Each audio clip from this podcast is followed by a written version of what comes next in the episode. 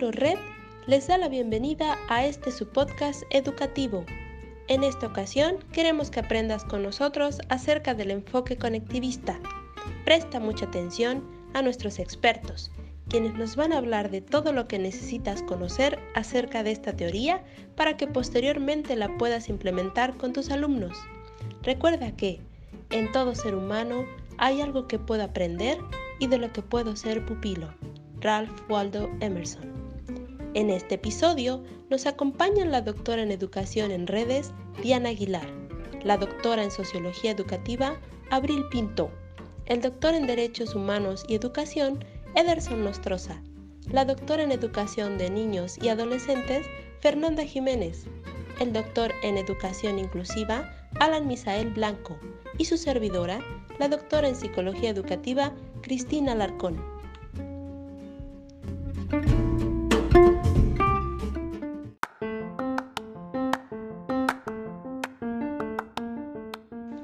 Adelante, doctora Diana. Coméntenos acerca de los elementos que se requieren para lograr el aprendizaje dentro de la teoría conectivista. El aprendizaje ocurre de diversas maneras, por cursos, correo electrónico, comunidades, conversaciones, búsquedas en la web, etc. Los cursos no son el único medio para lograr el aprendizaje. Es necesario nutrir, cuidar y mantener las conexiones que cuando se trata de comprender los conceptos por uno mismo. Muchas gracias, doctora Diana. Creo que ya nos está quedando más claro esto de la teoría conectivista. Pasemos a la evaluación. ¿Qué nos puede comentar, doctor Alan, acerca de la evaluación dentro de este enfoque? Claro. Fíjate que hoy en día esto se puede ver reflejado en las diferentes escuelas. Por la situación que se vive por la emergencia sanitaria del COVID-19, muchos de los maestros utilizan los distintos tipos de herramientas tecnológicas para impartir sus clases a los alumnos. Pero, ¿sabías que la teoría del conectivismo se puede ver reflejada en estos tiempos? Y una de las formas en que se evalúa el aprendizaje es basándose en la capacidad de la competencia del alumno para buscar información en las redes de Internet y por ende si esta investigación es realmente confiable o no. Su conexión con la red es otra de las características que el alumno debe desarrollar para que haya un aprendizaje significativo. Y no está por demás saber cómo es que se evalúa o reconoce el desarrollo de aprendizaje en el conectivismo. Se evalúa el desarrollo del alumno si realmente es un buen investigador en las redes de Internet, buscando distintas fuentes confiables que proporcionen información verídica. Mucho ojo aquí, no toda la información que encuentras en las redes sociales o internet es completamente verdadera. Al entrar al navegador y buscar lo que deseas, debes darte cuenta que al principio de los resultados de búsqueda te proporcionan páginas que contienen anuncios y algunos de estos pueden causarte problemas a tu computadora, como virus que infectan a tu equipo. Ahora, Debes prestar mucha atención. Debes conocer que la teoría del aprendizaje plantea que el alumno no debe sentirse con un conocimiento extenso, con el contenido que se impartió en el primer día de clases, sino que al avance de los días el conocimiento se va haciendo más complejo con el tema de estudio, es decir, no debes dar por hecho que lo que aprendes hoy no será más importante para lo que estudies mañana. Como podemos ver, la evaluación en el conectivismo es un poco compleja. Estamos actualmente en una época en la que vivimos en constante cambio. Nada es estático. Lo que creíamos verdadero un día, al otro ya no lo es. El conocimiento se reconstruye día a día. ¿Qué nos puede decir, doctor Abril, acerca de la sociedad del conocimiento en la que vivimos en la actualidad? Las sociedades del conocimiento buscan que se llegue a un bien común a través del desarrollo de las habilidades y del intelecto. Lo que ahora tiene valor es lo que puedes aprender y lo que puedes aportar con el conocimiento que vas adquiriendo. Todo esto en mejora de la calidad de vida de las personas y de nuestra sociedad. Las sociedades del conocimiento nos exigen actualizarnos día a día. ¿No es así, doctor Abril? Me gustaría comentarles ahora acerca de lo que creo que sucede en esta sociedad del conocimiento cuando éste fluye demasiado rápido para su procesamiento o interpretación. Los seres humanos estamos continuamente reconstruyéndonos.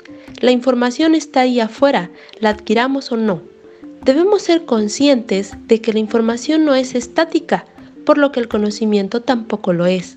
Día a día nos renovamos, nuestras ideas cambian y nosotros cambiamos, y al mismo tiempo cambiamos el mundo que nos rodea. No procesar la información que recibimos impediría conocer de manera integral todo lo que nos rodea.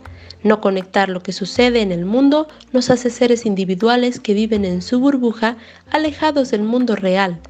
En resumen, no interpretar y procesar la información que fluye en el mundo nos desconecta de él y de todos. Doctor Ederson, coméntenos cómo es que aprendemos en la era digital. Hola, ¿qué tal mi querida doctora Cristina y todos aquellos doctores que nos están escuchando? Fíjate que los conocimientos personales se componen de varias redes, las cuales alimentan y organizan a través de las instituciones. Esas mismas instituciones son las que nos ayudan a retroalimentar en la red creando nuevos aprendizajes para todos aquellos individuos. En un mundo interconectado, vale la pena explorar la misma forma que adquirimos la, información. La necesidad de evaluar le permite aprender algo nuevo, creando una metabilidad, que a su vez es aplicada antes de que el aprendizaje mismo empiece. En el entorno actual, a menudo se requiere acción sin aprendizaje personal. ¿A qué quiero decir con esto? Que necesitamos actuar a partir de la obtención de información externa a nuestro conocimiento primario. La capacidad de sintetizar y reconocer conexiones es un patrón de habilidades valiosísimas y que actualmente estamos ocupando. Quiero rescatar una frase de esta autora Karen Stephenson, que nos indica que la experiencia ha sido considerada la mejor maestra del conocimiento. Dado que no, no podemos experimentar todo, las experiencias de otras personas y por consiguiente otras personas se convierten en sustitutos del conocimiento. Yo como maestro puedo experimentar varias cosas, pero tal vez tú no. Yo mismo te lo puedo compartir mi experiencia y así puedes aprender. De esta manera estamos aprendiendo en esta era digital. A través de una computadora podemos transmitir esa experiencia que nosotros adquirimos y los jóvenes y todas aquellas personas pueden aprender a través de nuestra experiencia. Para conocer un poco más acerca de lo que debemos tomar en cuenta si queremos implementar este enfoque conectivista en nuestra práctica, escuchemos a la doctora Fernanda que nos hablará acerca de los principios en el conectivismo. Los principios del conectivismo son el aprendizaje y el conocimiento que dependen de la diversidad de opiniones, el aprendizaje como un proceso de conectar nodos o fuentes de información especializados, relacionar diferentes fuentes de información, la capacidad de saber más que es más crítica que aquello que se sabe en un momento dado y la actualización de un conocimiento preciso y actual que va hacia la atención de todas las actividades conectivistas del aprendizaje. Muchas gracias, doctora Fernanda, por sus comentarios. Hemos comentado hasta ahora que una de las bases del conectivismo son las redes que creamos para aprender. Es preciso saber que el aprendizaje en redes y el conectivismo guardan mucha similitud, tenemos que un aprendizaje en redes puede darse mediante el uso de las tecnologías y a través de las conexiones que hacemos día a día con los demás. Nuestro cerebro forma conexiones neuronales, las cuales se manifiestan en la sinapsis. A través de ellas fluye información que nos permite aprender y desenvolvernos en el mundo. En un nivel más social, nosotros también funcionamos como neuronas humanas para los demás y viceversa a través de las conexiones que hacemos con los demás, sea de manera presencial o a través de medios tecnológicos o redes sociales, estamos recibiendo información y aprendiendo. El conectivismo nos habla precisamente de cómo es que el aprendizaje depende en gran medida de cómo relacionamos la información que leemos, escuchamos o vemos en cualquier medio tecnológico y la que recibimos de manera directa de los demás, y de cómo el acto de aprender está bastante influenciado por la calidad de dichas conexiones. Para continuar con nuestra charla, me gustaría cederle el micrófono al doctor Ederson quien nos va a hablar acerca de la relevancia que tiene la teoría conectivista para el desarrollo de la práctica docente. Muchas gracias doctora Cristina por permitirme determinar este podcast con una pregunta tan importante. En la actualidad, el enfoque teórico educativo del cognitivismo nos permite una multitud de ventajas que van favoreciendo su imposición como un nuevo paradigma teórico. Este nuevo paradigma dentro de la educación es ampliamente enriquecedor para los nuevos investigadores. Estas ventajas pueden ser las siguientes.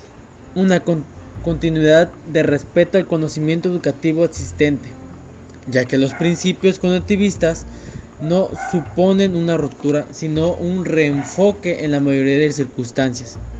Una facilidad de aplicaciones de donde los principios conectivistas a las nuevas tecnologías y metodologías educativas nos permiten estar en constancia con la mayoría de las tendencias actuales, además de una alta capacidad de adaptación a las nuevas generaciones de alumnos, sin mencionar una mayor sintonía entre las distintas ciencias y campos de estudios.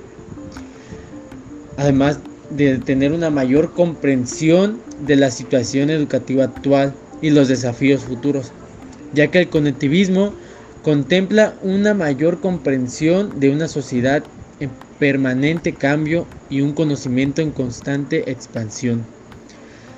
No obstante, no se debe olvidar el importante papel que juega el docente en el aprendizaje del, del estudiante o el aprendiz, ya que su labor supone ejercer de puente activo sobre comportamientos e intereses del aprendizaje que no necesariamente están orientados al aprendizaje. El docente debe ejercer de apoyo, de traductor, para facilitar la abstracción y el aprendizaje en los nuevos contextos educativos. Un docente es una gran ventana para todos aquellos pajarillos que andan volando. De esta manera, puedo dar por terminada esta charla acerca del cognitivismo y recordando a todo aquel que nos está escuchando que habrá una segunda parte donde hablaremos sobre contenido importante de telesecundaria y cómo nosotros como especialistas aplicamos esta teoría tan importante que es el cognitivismo. Nos vemos en la próxima.